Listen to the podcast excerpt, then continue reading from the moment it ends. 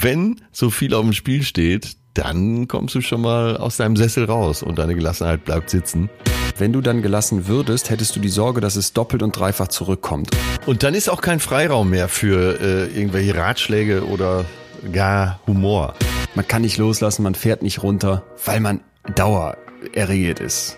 Er hatte einfach Talent, glücklich zu sein. Den Satz würdest du dir wahrscheinlich anstreichen, ne? Negative Emotionen engen uns ein, fokussieren uns und sind darauf ausgelegt, dass wir überleben funktionieren. Betreutes Fühlen. Der Podcast mit Atze Schröder und Leon Windscheid.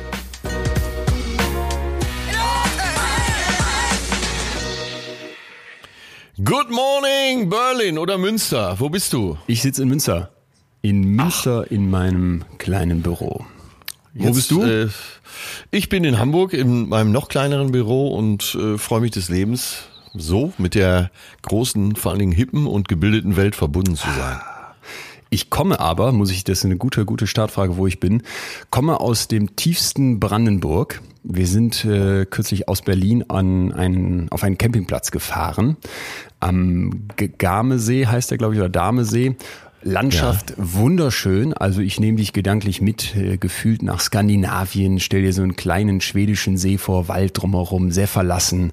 Äh, du siehst den Sonnenuntergang äh, am Wasser und waren dort Zelten in äh, Kescher Wurfzelten von Decathlon und saßen abends vor eben diesen und haben äh, in den Sonnenuntergang geguckt und es gab so ein kleines Picknick und alle unterhielten sich um mich herum und plötzlich merkte ich, als ich in diesen weiten Himmel reinblickte, ja. äh, dass ich das Gefühl hatte, ich komme deinem Moment nah, als du mal erzählt hast hier, dass du auf so einer Bank saßt im Wald und einfach nur geguckt hast und du hast, glaube ich, gesagt, alle deine Ebenen lagen mal übereinander. Ja, genau. Boah, da, also das hatte ich. Und das ist äh, gut, ne? wenn man das für sich entdeckt. Ich glaube, ich hätte das nicht entdeckt, wenn du mir nicht davon erzählt hättest. Weißt du, was ich meine? Wär's, ja, wär's äh, zu unachtsam in dem Moment gewesen. Oder ich hätte keinen Begriff dafür gehabt oder gar nicht drauf geachtet. Und dann merkte ich plötzlich, als ich das dann tat, äh, verstärkte sich das von, von Ach, selbst, aus sich heraus. Das war total gut, weil ich plötzlich merkte, okay, du tauchst auch immer tiefer gerade da rein. Äh, es war auch völlig egal, was um mich herum passierte. Mich konnte quasi nichts ablenken. Und ich fand's richtig Hammer. Transzendentale Momente. Ja, quasi. Dr. Leon quasi. Winscheid. Ich mache aus dir noch einen Esoteriker. eines, eines Tages, ja. Das, äh Irgendwann sitzen wir im Doppellotus an diesem See und äh, lass es auf uns herabregnen. Haben gerade unsere Ayurveda-Einläufe bekommen, trinken ein frisches Glas heiße Butter und bewerfen uns mit Erdnahrung und freuen uns der göttlichen Situation. Ja, das wäre schön. Äh, ja, wo, wo du gerade über Erdnahrung sprichst, ja, ist vielleicht sogar zu hoffen, ne, dass wir zu Frutariern irgendwann werden. Aber eins habe ich nicht vergessen und verbreite deine frohe Botschaft äh, da auch immer weiter. Das hast du mal irgendwann wissenschaftlich ausgegraben, dass äh, der menschliche Körper, ja. um lange gesund zu sein, immer mit dem Mangel leben muss. Ja. Wenig äh, essen. Ja, Kalorien Wenig dazu. essen, ja. auch ruhig mal hungern. Ja. Äh, ja, Fasten äh, und halt wirklich nicht im Überfluss, nicht überfüllen das Gefäß der Lust, sondern einfach äh, einfache Nahrung, möglichst am Urzustand und ja, dann äh, wird einem vielleicht manche sinnliche Freude verwehrt bleiben, aber man hat die Freude, man hat die Freude eines gesunden und langen Lebens. Sehr, sehr schön. Sehr schön zusammengefasst. Das kann ich nur so unterschreiben. Wie läuft's bei dir? Äh, Was machst in, du? Äh, in Diskussionen immer wieder ein. Wollte ich dir nur, nur noch mal sagen. Äh, ich zitiere dich auch, wirklich auch oft. Ich bin ja eh so der äh, Zitate-Freund, aber äh, du liest im Moment wirklich vor allen anderen. Noch vor Plato und äh, Gerhard Schröder. ja, okay, du weißt aber schon, dass ich eigentlich hier auch nur zitiere und nicht meine Weisheiten präsentiere, sondern die angesammelte von anderen. Deswegen im Zweifel müsstest du dann noch auf Zusatzquellen verweisen.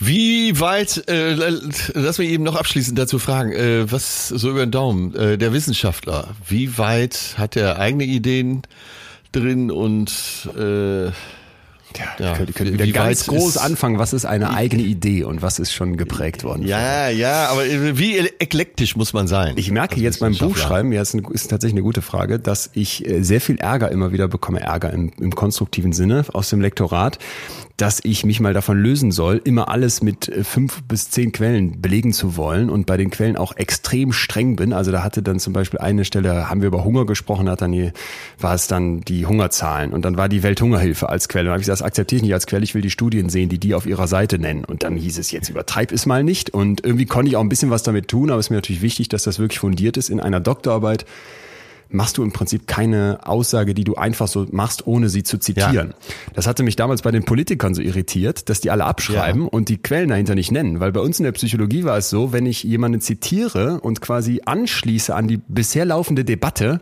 ist das ein Qualitätsmerkmal. Das heißt, ja, ich ja. habe in der gesamten Einleitung, ich weiß nicht wie lange, ich sage jetzt mal 120 Seiten, wahrscheinlich kaum einen Satz drin, den ich mir einfach frei überlege, sondern ich äh, baue die bisherige Forschung, die Theorien zusammen, berichte, was wir schon wissen und dann kommt mein Methodenteil, in dem beschreibe ich, was ich gemacht habe. Klar, das ist dann meine eigene Überlegung, eigene Idee. Aber vom Grundsatz ja. lebt Wissenschaft aus diesem Diskurs des Hin und Hers und des Einbeziehen dessen, was andere schon herausgefunden haben und wissen und dass du dann versuchst, das zu überprüfen, zu widerlegen oder weiterzuentwickeln. Oh mein Gott, 120 Seiten Einleitung. Okay. Äh, es wird jetzt kein verwundern, aber ich werde wohl nie promovieren. Und es wird wohl auch kein Wunder, dass die niemand gelesen hat, quasi. ja, aber solltest du Familienminister werden, äh, wirst du sicher im Sattel sitzen und nicht wie äh, Karl Theodor Pipilotta Pfefferminzer Rollgardiner von und zu Gutenberg irgendwas im Amt gejagt werden müssen, weil deine Doktorarbeit in Zweifel steht. Oder Annette Schawan, die ja dann wirklich Familien- und Gesundheitsministerin war. Ja, interessant. Hm. frag mich, frag du mich jetzt ja, mal ich wollte genau, ich wollte wissen, wie läuft's bei dir? Was machst du? Du sitzt in Hamburg, hast du gesagt, lässt dir die frische Brise um die Nase wehen und äh, bist guter Dinge oder was ist bei dir? Die, was ist das Gefühl deiner Woche? Äh, leicht überarbeitet. Okay. Das kam jetzt unverhofft, ne? Nö. Nein, ich äh, so in diesen Zeiten, wo jetzt auch für den September noch alle Live-Jobs abgesagt wurden, ist es so, dass ich äh, viele kleine Sachen angenommen habe und man dann irgendwann feststellt, oh, die müssen ja auch gemacht werden. Hm. Beziehungsweise muss man auch noch so quer durch die Republik reisen und äh, es artet schon fast in Stress aus, wenn ich nicht äh, gelernt hätte, immer mal wieder einfach loszulassen. Ja, also äh, leicht überarbeiten. Nee, nein, nicht äh, gut, äh, Vollbeschäftigung mit guter Laune. Es so. ist wieder was los. Es ist was los und muss auch, weil äh, sonst roste ich endgültig ein. Du rollst uns den roten, aber wirklich einen dicken roten Teppich ja, in unser heutiges oder? Thema aus. Fantastisch. Äh, wir wollen über Gelassenheit sprechen, denn wahrscheinlich sind für viele so langsam die Sommerferien, das, das Loch des Sommers sicher wieder vorbei. Und auch wenn die Pandemie den einen oder anderen wahrscheinlich noch ausbremst, geht's doch wieder äh, los mit Vollgas. Und die Frage wäre jetzt, ist es nicht äh, wirklich für uns alle immer wieder diese interessante Erfahrung, dass man dann zwischendurch es schafft, mal runterzufahren im Urlaub, irgendwie entspannter zu sein und dann geht's aber wieder sofort in diese bienenfleißige Betriebsamkeit und wir machen und tun und schaffen und wollen und müssen am Wochenende noch gucken, dass wir alle Freunde treffen und mal wieder ins Theater gehen und uns körperlich betätigen und es ist immer irgendwas los, was zu tun und wir wären doch vielleicht alle da gerade im Kontrast zu den beendeten Ferien gelassener gerne, oder? Wärst du gern gelassener? Ich bin schon ziemlich gelassen, das kann ich, glaube ich, wirklich behaupten. Und ähm, was du eben erzählt hast, da am See sitzen, äh, Sonne, Mond und Sterne stehen an der richtigen Stelle, du bist bei dir, äh, das war ja dann auch fast der rote Teppich zur Gelassenheit. Stimmt. Wie geht's dir denn im Moment mit allem so? Äh, wie, wie du gerade gesagt hast. Ich bin bei mir, da liegt viel übereinander. Nicht alles. Ich bin auch der Meinung, also ehrlich gesagt, ich bin ein schlechter Zitierer. Ich kann mir die Sachen so schlecht merken, deswegen kann ich dich nicht immer zitieren, aber ich merke so im Prozess, dass diese Gespräche hier bei mir nachhallen wirken. Habe ich auch schon mal erzählt. Und ja. dass äh, ich vor dem knappen Jahr, als wir hier angefangen, angefangen haben, nächste Woche ist ja unser großes einjähriges, äh, einjähriges Bestehen. Vor, vor knapp einem Jahr kam die erste Folge raus, dass sich doch bei mir bestimmte Dinge verändert haben. Und ich bin, ja. ich bin von Natur aus total ungelassen, war und bin nach wie vor auch jemand, der sagen würde, ich bin immer noch sehr, sehr wenig gelassen und hadere damit, habe Schwierigkeiten, aber werde durch den Kontakt mit dir hier und diesen, diese Rückschau, die du mir manchmal ermöglicht, gelassener. Ja, ist ja, glaube ich, für uns beide auch ein Teil Therapie, was wir hier betreiben. Ja. Und da sieht man eben schon, wie Therapie auch funktionieren kann. Einfach äh, unvoreingenommen miteinander sprechen. Oder Also- möglichst unvoreingenommen, sagen wir es so. Ich hoffe heute massiv von deiner äh, geballten Erfahrung auf diesem Gebiet profitieren zu können, weil das haben wir ja auch schon mehrmals gehabt, dass du dieser, dass dieser Vorsprung, den du mir in Jahren hast, doch manchmal mir zeigt, ich, ich glaube, wir waren uns sehr, sehr ähnlich, als wir im selben Alter waren. Ja, und ähm, unbedingt. du bist jetzt anders, man verändert sich und du kannst jetzt zurückgucken und mir da, glaube ich, sehr viel mitgeben. Und ich hoffe vielleicht dem einen oder anderen da draußen auch, der sagt, es wächst mir oft über den Kopf. Ich wäre gern weniger gestresst. Ich würde gern mehr an mir ruhen. Ich möchte möchte gelassener werden. Ja, da müssen wir uns mal gleich hin vorarbeiten, weil so, so, so Tipps, also so rudimentäre Tipps, dass man sagt, komm, äh, ne, das Problem von heute, da wirst du in zehn Jahren drüber lachen, hilft dir im Moment nicht, weil du steckst voll drin und äh, du kannst eben jetzt im Moment nicht drüber lachen. Also wenn man so mittendrin, kenne ich eben auch zur Genüge solche Situationen, wo du denkst, ach du Scheiße, ey, wie bin ich hier nur reingeraten und du siehst keinen Ausweg und äh, da kommt dir jemand und sagt, bleib doch gelassener. Und du denkst, ja, wie denn? Ja, Guck da- dir den, den Ja, ja, Scheiß ja. hier mal an, ey. Dann will man, dann wird man richtig sauer, ne? Das treibt mich immer komplett auf die Palme, wenn einer kommt, ey, du musst mal ruhiger sein. Denke ich, hau ab. Ja, mein Vater, der, mein Vater mal wieder sagte so auf Plattdeutsch, kommen wir über den Rühlen, kommen wir über den Stert. Das heißt auf Deutsch, äh, kommen wir über den, können wir über den Hund springen, können wir auch über den Schwanz springen. Äh, da habe ich auch lange für gebraucht, mich da erstens nicht mehr drüber aufzuregen und zweitens das überhaupt zu verstehen. Ich habe es auch noch nicht verstanden. Äh, naja, wenn das Große gelingt, dann gelingt äh, das Kleine hinten dran auch noch. Ach so. Ja. Ne? Und wenn du eh schon über den Hund gesprungen bist, dann mach dir keine Sorgen darüber, dass du nicht auch über den Schwanz springen kannst. Guck an. Ja, so interpretiere ich es wenigstens. Ich kann die nicht mehr fragen. Äh, Dann dürfen wir hier teasern, dass wir für euch am Ende eine Sechserliste vorbereitet haben mit äh, Ja. Tipps und Kniffen, aber vor allem, glaube ich, eher so psychologischen Methoden. Ich würde es gerne ein bisschen größer machen, weil wir jetzt nicht eben sagen, setz dich mal hin und atme mal durch, sondern versuchen wirklich, äh, euch vielleicht Sachen mitzugeben. Wir haben uns beide übers Wochenende hingesetzt und gesammelt, die ähm, einen Schritt vielleicht weitergehen und vielleicht auch wirklich Ja. so dieses Grundgelassenheitsthema mal angehen, oder? Aber eben auch praktisch anwendbar. Ja. Ja. Was heißt Das denn für dich Teaser. Gelassenheit, wenn du sagst, du bist, du würdest dich als gelassen beschreiben? Äh, ja, dass so dieser innere See grundsätzlich ruht. Also da kann man dann sicher mal einen Stein reinwerfen, dann schlägt es auch Wellen. Aber äh, ich werde nicht panisch dabei, sondern ich weiß, der Teich beruhigt sich gleich auch wieder. Und äh, dann sieht man auch wieder klarer. Mein, ich bin schon fast in dem Alter, scheiße, wie sich das anhört. Das macht mich jetzt ungelassen. Ich bin schon fast im Alter, wo man wo man es mag, wenn so ein paar Probleme auftauchen. Weil das einfach so Teil des Lebens ist und man denkt, ja, wie kommen wir denn da jetzt wieder durch? Wir werden sehen. So. Ne? Und dann beginnt man mit dem ersten Schritt, krempelt sich die Ärmel hoch und geht's an. Und äh, ja, man geht's halt an. Das ist es. Und es überwältigt dich dann nicht mehr. Äh, Also ich klopfe jetzt hier mal auf Holz. Ja. Das, das kann ja, also Krankheit hätte ich ja dann nicht zu beeinflussen. Da würde mir auch nochmal der Stift gehen. Ähm, Ich weiß so vor einigen Jahren, da hatte ich so eine Darmspiegelung gemacht und dann kam der Anruf und da wurde ich doch ein bisschen nervös. Also die ganze Nummer ging gut aus, aber äh, da hat man doch schon mal zwei, drei ungelassene Tage. Das gebe ich gerne zu. Also alles, was Gesundheit betrifft, äh, da kann man mich schon mit aus dem Sessel heben, aber alles andere wird dagegen so klein. Ja, wir hatten letztens mal das Thema Entscheidungen, wenn man eine Entscheidung trifft. Und da ging es ja auch drum, äh, was ist eine große Entscheidung, was ist eine kleine Entscheidung. Naja, und wenn du so die elementaren Dinge des Lebens nimmst und dir die vor Augen führst, dann werden auch viele andere Sachen ganz klein und man kann dann wieder gelassener bleiben. Ich hatte heute bei uns in der Firma Feedback-Gespräche und da bin ich nochmal mit 30, 10 Jahre weiter als der Durchschnitt in der Firma vom Alter her. Und das war Ist hochinteressant. das so? Äh, was ja, ja. so über, über den Daumen? Wie ist der Durchschnitt? 22 oder so. Was ist 23? Also wirklich extrem jung. Dann versuche ich manchmal da die, die Rolle des Arztes einzunehmen und äh, äh, Opa erzählt vom Krieg, ne? Und be beschreibe dann quasi, beschreibe dann, ey Leute, ähm, wenn es dann zum Beispiel tierisch viel gerade los war. Mit Corona war bei uns die Hölle los, ne? Weil so viele Leute natürlich anrufen, es muss umorganisiert werden, neu gebucht, wir brauchen ein Hygienekonzept, ein Gutscheine. angepasstes Hygienekonzept, Gutscheine und kannst dir vorstellen. Ja. Und dann ging noch der Webshop kaputt und unser Programmierer war nicht erreichbar und lange nicht erreichbar und es kam so viel zusammen. Und dann ähm, saß ich da und habe dann irgendwann gesagt, jetzt mal, wir müssen hier mal kurz einen Cut machen. Diese Anforderungen und dieses viele, das kommt ja die ganze Zeit, aber wir müssen das als Prozess betrachten. Und da habe ich so ein klassisches Café am Rande der Weltbildbemühung gesagt, wir müssen uns das eher wie so ein Fluss vorstellen. Da können wir jetzt einen dicken Stein reinstellen, dann wird sich das alles bei uns anstauen.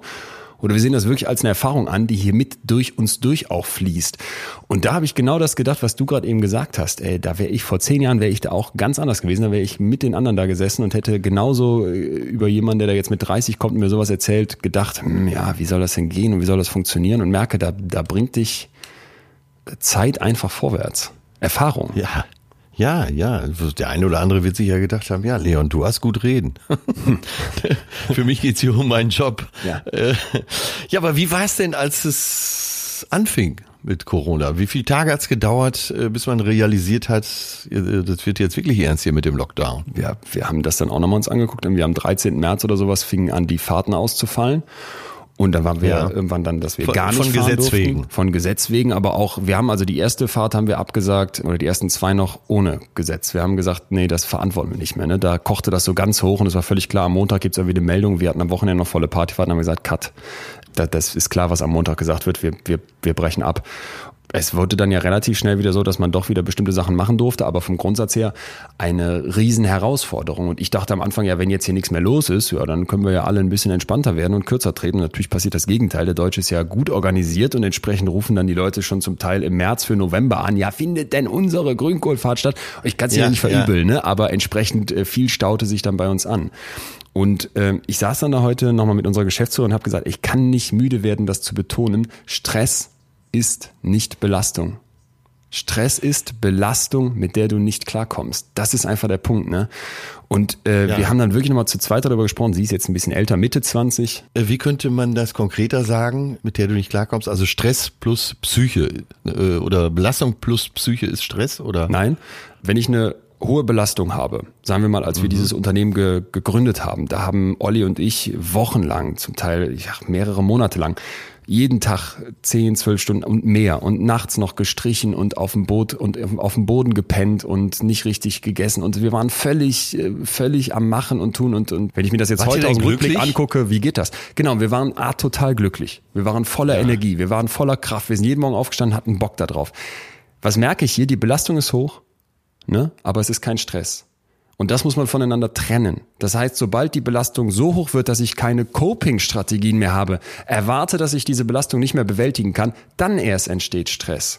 Und da wird, finde ich, klar, dass die, dass die Belastung hier nur eine von zwei Waagschalen ist. Die andere, die dazu kommt, ist, wie blicke ich da drauf und wie viele mentale Strategien habe ich schon, um damit umzugehen.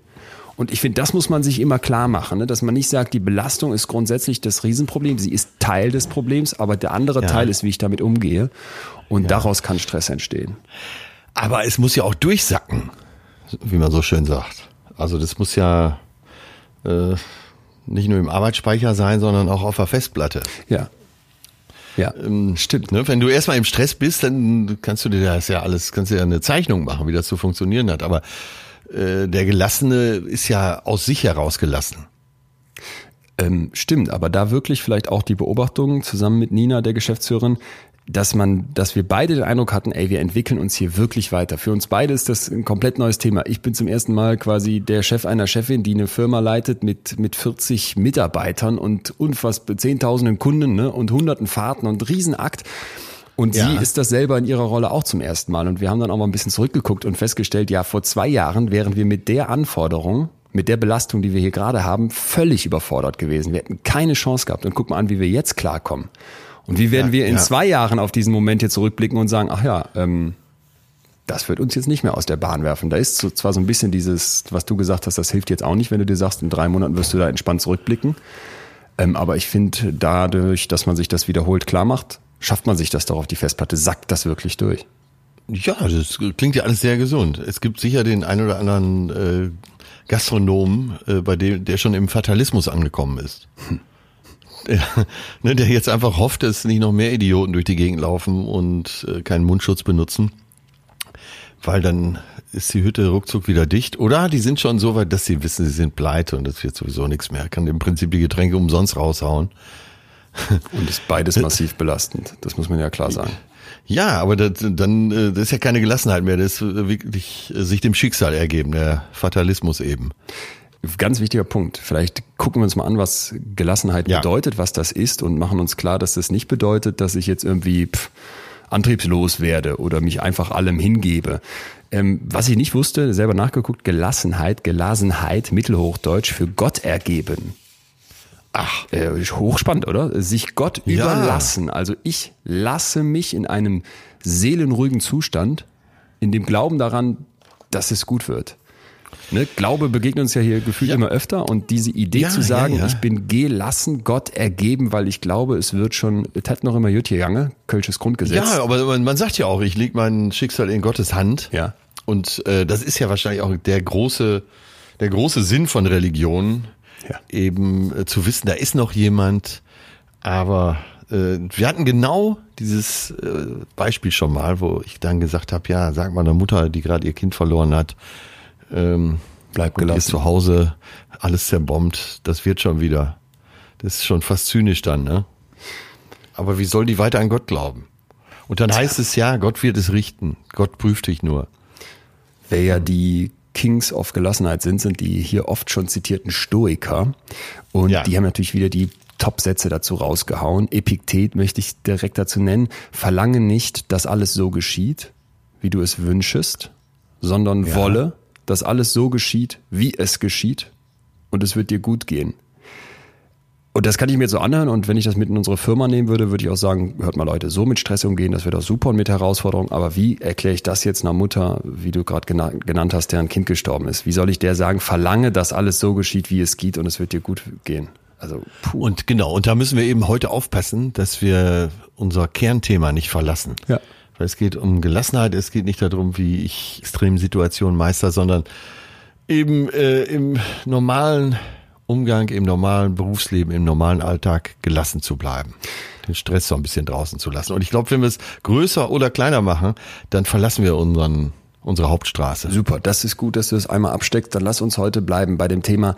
Ich möchte ein ruhiges, ich möchte ein gleichmütiges, ich möchte ein entspanntes Wesen an den Tag legen, ne, das sich nicht durch Unruhe, durch Aufgeregt, durch, durch Nervosität, durch Stress treiben lässt, sondern das wirklich in sich gelassen ist. Ja. Darum soll es gehen, nicht mehr und nicht weniger. Um innere Ruhe, Gemütsruhe, wie der Altdeutsche so sagt, ja. Sehr schön. Ganz interessant fand ich, wenn man sich mal fragt, können wir überhaupt gelassen sein als Menschen? Also sind wir dafür gemacht? Weil da gibt es eine evolutionäre Ansicht, die sagt, das macht überhaupt keinen Sinn. Und dann, ja. wenn man sich das anhört, ich erzähle jetzt mal kurz, liegt das ja. ja. auch auf den ersten Blick auf der Hand. Wir haben ja schon darüber gesprochen, ne, dass es so aus der Evolution natürlich die Idee gab, ich statte den Menschen mal mit Angst aus, dann fängt er an zu rennen, wenn der Löwe aus dem Gebüsch springt ne, und macht sich über die Zukunft ja. Gedanken und kann sich sorgen und ähnliches. Und Überlebenswille. Ich, genau, ich kann den Menschen mit Scham ausstatten und dann hält er besser zusammen in Gesellschaften und so weiter. Ähm, Scham kann ja auch extrem an einem reiben, da kann man dran kaputt gehen, sich die ganze Zeit ungelassen mit beschäftigen. Jetzt die Gegenfrage, wieso sollten wir überhaupt gelassen sein können, wenn doch die Natur alles angelegt hat, damit wir nicht gelassen sind? Damit wir überleben, damit wir die ganze Zeit so ein bisschen ne, im, im Beat bleiben. Ja, damit wir auch in Zukunft ein glänzendes Fell behalten. um das so locker vom Hocker zu sagen. Ähm, naja, wenn äh, das Gegenteil von Gelassenheit ist. Hm. Weiß ich jetzt auch nicht. Äh, Wie meinst du, das Gegenteil von Gelassenheit? Auf, Aufgeregtheit. Ja, wir können einen bunten Blumenstrauß aufmachen. Stress, Nervosität, äh, fehlende Entspannung, ne? Überlastung, das ist das Gegenteil von Gelassenheit. Das sind mehrere ja, Sachen natürlich. Und, und das sieht man ja schnell. Man hat ja körperlich man hat ja körperliche Reaktionen auf sowas. Ja. Äh, so, die, die Haut wird ein bisschen ruppiger, äh, die Haare liegen nicht richtig, äh, die Augen sehen komisch aus, äh, bis hin, dass Leute, die vielleicht Neurodermitis haben, wieder Ausbrüche haben. Ja. Will man ja alles nicht. Und Gelassenheit, so wie ich sie verstehe, ist auch eine Voraussetzung für eine Gesundheit. Super, absolut. Also du ja. meinst dieses körperliche nicht dann irritiert sein, nicht die ganze Zeit im Alarmzustand bleiben. Genau, das Gegenteil von Entzündung sozusagen. Ja, ja, ja, ja, super gut, ja. Äh, total spannend finde ich diese körperliche Seite, ganz wichtig. Was ich noch ähm, mindestens genauso wichtig finde, ist die sogenannte Broaden and Build Theory. Die erweitern und bauen oder ne, Bild kann sich jeder was vorstellen, to build, die Broaden- und Bildtheorie, die Erweitern- und Aufbauen-Theorie. Und zwar stammt die von Barbara Fredrickson, das ist eine Professorin für Psychologie an der University of North Carolina. Ja. Und die ist der Frage nachgegangen, warum haben wir überhaupt positive Emotionen? Ach, jetzt bin ich gespannt. Da ist der Schlüssel, oder? Da ist aus meiner Sicht ein ganz wichtiger Schlüssel. Pass auf, wir haben ja gerade gesagt, es gibt dieses Evolutionäre, das uns in Angstzustand, in Erregung hält.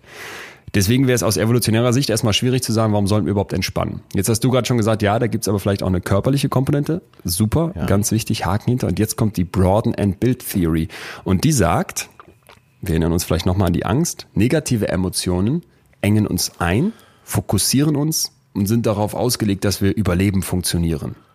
Ja. Das hat einen Sinn, das, das erkennt man auch sofort. Warum gibt's jetzt sowas wie Lust, Interesse, Zufriedenheit, Stolz, Leidenschaft, Liebe? Was macht das für einen Sinn? Wofür brauchen wir die? Die haben ja nichts damit zu tun, uns gegen Flucht oder Kampf. Äh, Ja, ja. Ich bin, ich bin gespannt wie ein Flitzebogen. jetzt sagt die, dass es darum geht, nicht kurzfristig unser Überleben zu sichern, eben weil ich wegrenne, weil ich kämpfe oder weil ich in so eine Angststarre verfalle, sondern langfristig das Überleben von mir als Gesamtorganismus zu sichern. Und zwar, indem ich eine Motivation biete, bestimmten Tätigkeiten nachzugehen und, jetzt kommt das Aufbauen, Ressourcen aufzubauen. Ah, okay. Ja, Ressourcen, äh, Liebe. Mhm. macht mich, erweitert mich, macht mich broad, macht meinen Horizont weiter und wir haben ja schon oft über diese Kreise gesprochen. Ich nehme den anderen Kreis in mich auf und werde dadurch größer. Das heißt, während uns negative Emotionen oft zu Recht einengen, fokussieren, den Blick scharf stellen, macht uns Ja. die nach der Broaden and Build Theory eine positive Emotion auf und schafft damit Raum, mich zu erweitern. Und das fand ich, ja, das fand ich super, Ja. weil auch damit irgendwie klar wird, dass dieser Gelassenheit eine absolute Rechtfertigung der Existenz zusteht. Das ist nicht, dass da irgendwelche Leute sagen, ja, ich nehme jetzt am Leben nicht mehr teil und hänge nur noch in der Hängematte und bin dann total entspannt gelassener Typ und Ja, der Rest ist ja. mir egal. Das ist zentraler Bestandteil unseres Überlebens, unserer Evolution. Äh, ja, und der Zukunft. Und der also Äh, Angst zählt vielleicht äh, in der Gegenwart, weil du musst gerade in diesem Moment dein Überleben sichern, aber äh, ja, Entspanntheit und eben Gelassenheit sichert unsere Zukunft. Ja, leuchtet ein. Mhm. Ist, ist ganz cool, oder? Vor allem, weil ich so merkte, wenn ich dann immer jetzt mit positiven Emotionen zu tun hatte, die kommen ja genauso wie negative gerne mal einfach so als äh, als ich sag mal als Welle von ganz tief unten in unserem Gemütsozean so an die Oberfläche geschwappt und dann nimmt man die plötzlich wahr. Zum Beispiel, Ja. als ich da abends auf dem Campingplatz saß und plötzlich merkte, wow, du bist gerade echt von so einem von so einer Glückseligkeit irgendwie erfasst, dass man sich dann in dem Moment klar macht, das ist jetzt Teil deines Erweiterns und deines Weiteraufbauens, was dich so ausmacht. Da habe ich jetzt schon Ja. ganz oft gemerkt, dass ich das so sehr stark wahrnahm bei positiven Emotionen. Das kennen wahrscheinlich viele Hörer am Ende eines Urlaubs, eines echten Erholungsurlaubs, wie gelassen man da ist. Nach zwei, drei Wochen kehrt ins Berufsleben zurück und so die ersten zwei, drei Tage, da ficht dich doch so wenig an. Du riechst, äh, es kann im Prinzip Steine regnen und du denkst dir, naja, auch daraus können wir was Schönes bauen. Und äh, man, man denkt ja aber, wie schön wäre es, wenn man das konservieren könnte. So ging es mir auf jeden Fall. Und immer wenn ich drüber gesprochen habe, haben viele gesagt, ja, ich fühle mich auch immer so. Die ersten Tage, wo ich dann wieder in der Firma bin oder im Büro bin, dass mich wenig anficht. Ja. Ja, Das äh, und darum geht's. Wie kriegen wir das hin, in un- unserem normalen Alltag äh, immer wieder so eine Gelassenheit zu erreichen? Nachher kommen ja nochmal die Tipps, aber äh, äh, es war ja wichtig, jetzt erstmal festzustellen, warum müssen wir überhaupt gelassen sein? Was, was soll uns das bringen? Ja. Genau, und ich fand ähm, ganz interessant eine Hörerzuschrift direkt vielleicht dazu. Äh, hier hat uns jemand geschrieben, nach außen hin wirke ich für viele sehr gelassen und entspannt, doch innerlich stehe ich aus irgendwelchen Gründen sehr unter Strom und setze mich leicht unter Druck. Liegt vielleicht daran, dass ich viele Themen mit mir selber ausmache und das auch meistens klappt. Immer im Hinterkopf, sei perfekt. Kennst du das, dass du nach außen bestätigt Ja. bekommst, du bist, ja, das habe ich mir nämlich fast gedacht, du bist, bist cool und gelassen und entspannt und innen drin ist Weltkrieg? ja, ja, ja. Aber so Situation kennst du mit Sicherheit auch als Unternehmer oder als derjenige, der auf der Bühne steht. Da läuft auch nicht immer alles glatt, aber es gibt immer so einen Punkt, wo ich weiß, das kannst du jetzt nicht mehr ändern. Also wirst du hier die totale Gelassenheit ausstrahlen, äh, sonst wird die ganze Meute noch nervös. Und das äh, kennst du ja selber bei Fernsehshows, aber eben auch bei Live-Jobs. Da läuft nicht alles gerade. Da gibt's eben technische Probleme und ab einem gewissen Punkt schnallst du ja, das wird eh nicht mehr klappen. Also nehmen wir es jetzt so hin, wie es ist. Und dann gilt es, den ganzen Haufen wieder einzufangen, indem man sagt, naja, ich liebe es so, wie es ist. Ich habe aber auch. Sag ich den- mal, ja, ja, ich habe dich auch im Hinterkopf hier mit einer Story, die du erzählt hattest, wo du mal am Set irgendwie Sachen rumgeschmissen hast und deine Patentochter war dabei und die musste nachher reinkommen und allen erklären, der meint das gar nicht so. Und du dachtest, doch, doch, doch, doch, ich könnte hier gleich töten. Ja, ja, in dem Moment ist mir echt der Kragen geplatzt, aber das war so elfte äh, Drehwoche, also fast nach drei Monaten alles Atze-Dreh. Da liegen die Nerven dann auch beim Hauptdarsteller schon mal blank. Ja. Aber als ich die dann wieder gesehen habe, die Kleine ihren langen blonden Haaren und die sagte, äh, das hast du doch nicht ernst gemeint, oder? da ging es mir auch schon wieder gut. Okay. Äh, Aber das ist doch, das ist doch deine Metamorphose, so ein bisschen, habe ich den Eindruck. Du, da damals um die Jahrtausendwende und dann jetzt, das sind doch bezüglich der Gelassenheit zwei Paar Schuhe, oder nicht? Unbedingt. Also ich, äh, ja, ich muss dir recht geben. Ich komme, das kommt mir manchmal vor, als wäre es ein anderer Mensch gewesen. Aber es stand eben auch so viel auf dem Spiel. Und da sind wir jetzt, da sind wir jetzt beim wichtigen Punkt. Wenn so viel auf dem Spiel steht, dann kommst du schon mal aus deinem Sessel raus und deine Gelassenheit bleibt sitzen. Äh, naja, man sagt ja nicht umsonst, Erfolg macht gelassen. Das stimmt natürlich. Das kann man nicht, äh, kann man nicht bezweifeln, dass es so ist, dass äh, wenn du es erstmal geschafft hast, äh, dann wirst du gelassener. Aber durch diese Gelassenheit und da äh, beißt dir die Katze schon fast wieder in den Schwanz. Dadurch wird alles noch viel einfacher. Ich kann es nachvollziehen, was du beschreibst. Ich glaube, wenn wir jetzt alle mal auf dich dann gucken, dann können wir uns vor, vorstellen, dass du extrem erfolgreich bist. Das lief alles super, läuft alles super. Ähm, aber jetzt mal für uns Otto Normalverbraucher, wenn man dann so den Eindruck hat, okay, ist es denn wirklich nur der Erfolg, der mich da über die Jahre gelassener macht? Oder hättest du, könntest du dir auch vorstellen, dass da noch andere Komponenten reinspielen? Hast du noch was anderes Ja, erlebt? unbedingt. Ja. Unbedingt. Das war jetzt nur eine Ein Komponente und es, es stimmt einfach. Und Erfolg macht gelassen. Ich war ja auch mal als Verkäufer in verschiedensten Firmen unterwegs und, und habe die verschiedensten Geschäftsführer von Firmen äh, erlebt. Naja, und die erfolgreichen Geschäftsführer, die, die waren doch alle schon sehr gelassen. Das war wirklich zu sehen. Und irgendwann entwickelst du so ein Gespür dafür, wer erfolgreich ist, aufgrund seiner Gelassenheit, die er an den Tag legt. Aber ähm, gut, damit wollen wir das Thema Erfolg macht gelassen äh, auch abhaken. Genau wie du schon sagst, es gibt, äh, du kannst auch im Kleinen und oder sagen wir mal, du bist noch nicht so erfolgreich, die eben auch eine Gelassenheit antrainieren. Ja, wie geht das? Wenn du jetzt zurückguckst, wie hättest du dir jetzt um die Jahrtausendwende sagen können, Alter, nimm mal, sei mal gelassener, nimm mal den Gang zwischendurch mal raus, äh, begegne den Herausforderungen, die da kommen, mit einer anderen Grundhaltung. Ja, man muss ja auch mal gucken, äh, was eigentlich schon gut ist, ohne dass du dein Ziel erreicht hast. Aber äh, allein, dass du, dass du da sein kannst und dass du nicht, äh, es gibt ja oft so viel negativere Beispiele, also Leuten, denen es wirklich schlecht geht. Und wenn man sich das vor Augen führt, wir haben, da, da waren wir noch relativ am Anfang. Äh, da war Töne aber auch schon mein Manager, der war aber immer mit auf Tour. Und dann hatte sich eine Mutter gemeldet. Ich war gerade mit Radiokomedy angefangen. Das muss 20 Jahre her sein. Äh, Und die hatte einen schwerbehinderten Sohn und die hatte geschrieben, dass ihr schwerbehinderter Sohn, der sonst nie irgendwelche Laute von sich gibt oder auch, äh, wo sie nie weiß, ist er jetzt gut zufrieden oder nicht, immer wenn er die Atze-Stimme im Radio hört, so ein leichtes Grinsen im Gesicht hat und ganz ruhig wird. Also ich denke mir das jetzt gerade nicht aus, es war wirklich so.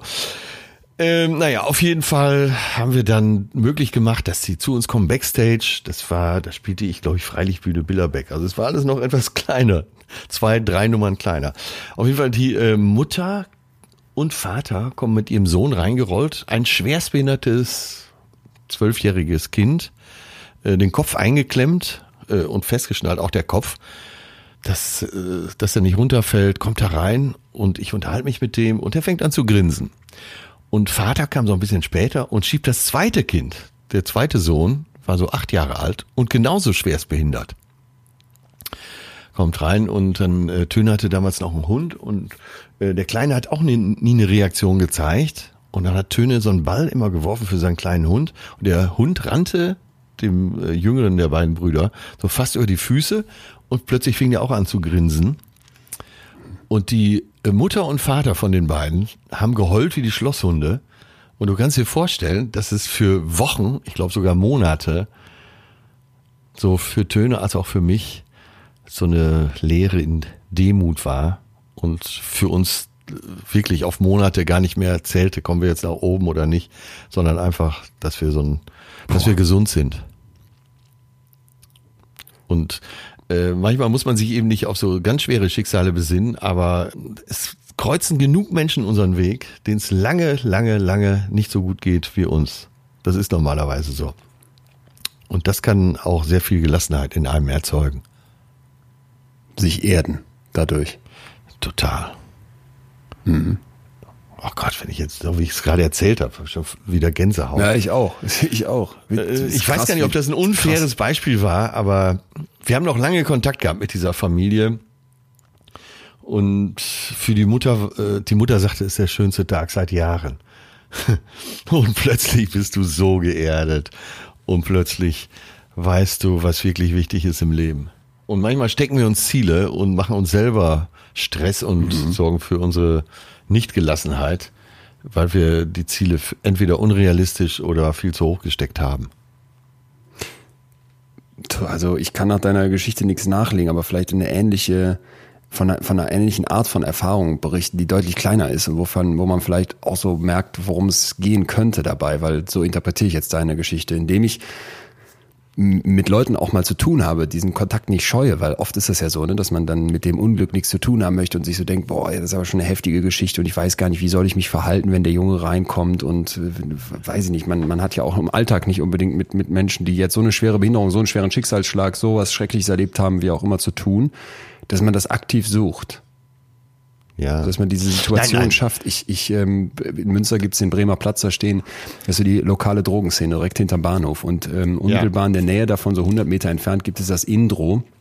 Das ist also ein Sozialcafé. Das wurde mal von, von Studierenden zusammen mit einem Professor, glaube ich, gegründet. Und ich war da letztens einfach, weil eine, eine Bekannte von mir dort arbeitet und ich durfte vorbeikommen und einen von denen interviewen. Ähm, lange Zeit heroinabhängig war der und äh, mit dem wollte ich darüber sprechen, wie jetzt diese Corona-Zeit sich auswirkt. Ne? Und ich habe dann eben dort das alles mal sehen dürfen und auch den sogenannten K-Raum, den Konsumraum ja. mitbekommen. Das ist also eine gekachelte kleine so, Ecke, ähm, ja. wo so zwei, zwei Kabuffs drin sind, nochmal zusätzlich separiert durch solche Folien, die davor hängen, oben mit einer Dunstabzugshaube, so einer fetten in beiden Kabuffs, damit man da drin Crack-Pfeifchen rauchen kann und an den anderen beiden Plätzen in diesem K-Raum kann man sich Heroin oder was auch immer spritzen. So, Ach, und Scheiße. dabei wird man äh, beaufsichtigt. Ne? Also es gibt also jemanden, der sich das anguckt und sicherstellt, dass du da jetzt nicht dir eine Überdosis gibst oder dabei zusammenbrichst und du kriegst frisches äh, Spritzbesteck im Eintausch gegen das, was du mitbringst, damit das nicht in der Stadt rumfliegt und so weiter. Sie macht, ey, macht einen echten tollen Job da, ganz, ganz krass. Und ich sah dann aber eben im Kontrast dazu, zu den Leuten, die da als Sozialarbeiter wirken und machen und tun und so wirklich funktionierten und aus meiner Sicht ganz, ganz viel leisteten, sahst du dann diesen krassen Kontrast von diesen zum Teil ganz ganz kaputten Menschen, so, so von, von deren Auftretensweise. Ne? Wenn du dir so einen schwer ja. drogenabhängigen Menschen vorstellst, der sich jetzt in diesem K-Raum einen Schuss Heroin setzen muss und im Zweifel in ein paar Stunden wiederkommt, das nochmal zu tun, ja. kriegst du ja auch einen ganz, ganz anderen, ganz, ganz anderen Blick drauf. Und als mir dann der junge Mann, den ich interviewt habe, einfach mal davon erzählte, was das bedeutet und wie er sich da rausgekämpft hat und wie er jetzt auch heute wieder klarkommt oder an vielen Stellen besser klarkommt und auch so für diesen, für dieses Indro, für dieses Café so kämpfte, was natürlich, wie du dir vorstellen kannst, in Münster keinen ganz leichten Stand hat, weil hier soll ja alles ja. schick sein, ne? Und Drogenabhängige bitte raus aus der Stadt, da haben wir nichts mit zu tun. Ja, da merktest du, boah, ähm, auch das äh, macht dich, macht, macht dich gelassener, finde ich, weil du fährst dran vorbei und denkst einfach, sind denn meine Probleme wirklich so groß? Ja, ja, ja, ja. Ich muss jetzt, ich muss das jetzt dazu sagen. Ich weiß gar nicht, ob es zum Thema passt. Wir können auch gleich da wieder rausgehen. An dieser Stelle fällt mir einfach auf die Abschaffung der Wehrpflicht. Wir haben eben über Karl Theodor äh, von und zu Gutenberg gesprochen, der dafür maßgeblich gekämpft hat, dass die Wehrpflicht abgeschafft wird. Somit auch der, äh, die Pflicht zum Zivildienst im anderen Fall. Mhm. Da haben wir uns ein Ei gelegt, glaube ich. das, das ist äh, gesellschaftlich eine Katastrophe, dass es äh, kein, kein Pflichtjahr mehr gibt.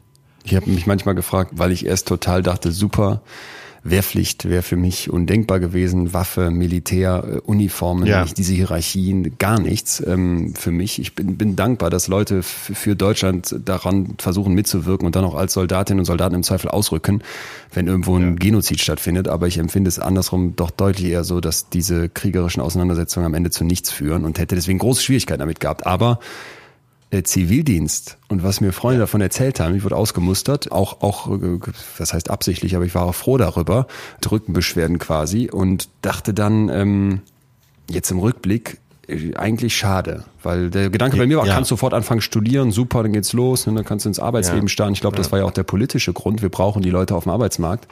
Äh, Und was schaffen wir? Generationen, die mal nie irgendwem äh, ja, den Arsch abwischen mussten.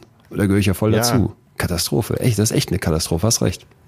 Ja, total. Ich bin, also ich bin, das müssen wir demnächst nochmal gesondert besprechen. Ich bin absolut dafür, ein Pflichtjahr einzuführen. Von mir aus nicht nur für die Jüngeren, sondern auch für Rentner. Wer in Rente geht, äh, soll nochmal ein Pflichtjahr machen. Ach, ist geil. Das Ja. ist eine gute Idee. Vielleicht, Weil ja, du hast doch, äh, du hast doch so Super. viel Überblick, so viel Erfahrung in allem. Davon, jetzt spreche ich nicht davon, dass äh, irgendein Opa äh, durch den Stadtpark läuft und da Blätter aufsammelt, aber einmal äh, pro Tag oder vielleicht dreimal die Woche eine Lesestunde zu machen irgendwo. Ja. Vielleicht für Jugendliche aus der Nachbarschaft, äh, einfach um eine Verbindung auch zwischen den Generationen wieder hinzukriegen. ins Intro kommen geil, und ne? helfen, das in eine Suppe kochen. Ja, das ist wir echt sollten eine uns gute Idee. Vielleicht muss kein Jahr sein, vielleicht kann es ein halbes Jahr sein, dann spricht man nochmal und vielleicht kriegt es Ja. irgendwie noch eine, ein bisschen freiwilligere Komponente, aber dass das so ein Standard wäre. Ja, für Ja. dich beginnt jetzt die Rente und wenn du noch kannst und magst, dann mach doch bitte das, dass das so einfach normal wäre. Ja, Super ja. Idee. Da sollten wir uns mal einen Politiker suchen, dem wir da auf den Zeiger gehen können für unsere Idee. Noch läuft doch der Bundestagswahlkampf nicht mal so richtig. Ich wette, du könntest dich noch anmelden, versuchen, Bundeskanzler zu werden. Ich weiß gar nicht, was man dafür bräuchte. Tausend Unterschriften oder so wahrscheinlich. Und eine Ja, Partei und auf jeden Fall echt viel politische Erfahrung. Weil alle Laien, die es alle Laien, die es probiert haben, sind krachend gescheitert. Also äh, Politiker ist ein Beruf, der äh, ist zwar kein Ausbildungsberuf und trotzdem ist es so. Äh, Ortsverband, Kreisverband, Jugendverband, äh, bis du mal im Landtag bist, dann im Bundestag. Da hast du schon manche Schlacht erlebt und geschlagen. Ähm, und dann äh, Politiker zu sein, heißt ja dauernd Kompromisse machen, dich mit äh, mit anderen zu einem Ergebnis durchzuringen und so weiter. Und das äh, wird, glaube ich, immer unterschätzt. Man denkt, ach, die labern doch nur. Nee, die Politiker, die ich kenne, sind alle sehr engagiert und arbeiten ganz schön viel. Das- ach, wir schweifen ab. Das wollen wir Aber, nicht, äh, genau. Wir, wir, wir, wir, äh, wir ich, zu- zum Thema Gelassenheit habe ich jetzt noch ganz kurz ein Politikerbeispiel und Ja. äh, vielleicht habe ich es schon mal erzählt, ich erzähle es dann eben nochmal, weil es gerade so schön passt. Ich habe mal den äh, Müntefering, früher Minister gewesen, aber eben auch äh, Parteivorsitzender, langjähriger Parteivorsitzender der SPD. Den habe ich getroffen bei Beckmann, als es die Talkshow noch gab. Und dann, äh, da, damals stand er gerade total unter Beschuss. Und zwar von links bis rechts. Also von Bild über Welt, über Süddeutsche, Spiegel, Stern, alle haben ihn beschossen. Und der saß so backstage bei Beckmann. Wir waren in derselben Sendung. Und dann habe ich äh, ihn angesprochen, sagen Sie mal, Herr Müntefering, er saß da mit so einem Kölsch und einer Zigarette. Und wirklich, draußen tobte der Krieg um seine Person. Und dann habe ich gesagt, sagen mal, Herr Müntefering, wie hält man das aus? Und dann schaute er mich an und sagte, ach, wissen Sie, Herr Schröder, zog so an seiner Zigarette. Es gab einen Punkt in meinem Leben, da habe ich beschlossen, wann ich mich aufrege, das beschließe ich selber. Das lege ich selber fest. Und das fand ich so beeindruckend, wie so einer wirklich, äh, die Kugeln fliegen ihm um die Ohren und er sagt, na ja, das ist ein normales Geschäft. krass. Geht komplett Das war- äh, zu den Stoikern, oder? Ja, da konnte man viel über Gelassenheit lernen. Ich habe äh, Marc Aurel im Ohr, dem Lauf der Dinge darf man nicht zürnen, denn er kümmert sich um nichts. Das ist dieses, dieses Ergebene. Ich lasse das einfach Ja. so laufen und dann, oder nicht? Äh, total. Jetzt sage ich schon öfter total als du, äh, weil du es dir abtrainiert hast, aber äh, das... Ich bin so krass umge umgestiegen, ja. Nein, aber äh, dieses Beispiel von Franz Müntefering ist ja eben so, dass Profi in seinem Job ähm, hat irgendwann festgestellt, weil er ein schlauer Kerl war, ob ich mich aufrege oder nicht, das wird eh nichts ändern. Also äh, kann ich mich dem auch hingeben. Ich meine übrigens, dass du mir das schon mal erzählt hast und denk dann Ja. immer, wenn ich es nicht mehr hundertprozentig weiß, wissen die Hörerinnen und Hörer es vielleicht auch nicht mehr hundertprozentig. Ja, ich habe es ja dazu gesagt, aber es passt doch heute so gut. Ey, das passt Ja. perfekt. Pass auf, was ich sehr interessant fand, wo ich glaube, dass wir uns alle ein Scheibchen mal wieder aus dem Extrembereich der Psyche abschneiden können, geht in eine gewissermaßen ähnliche Richtung.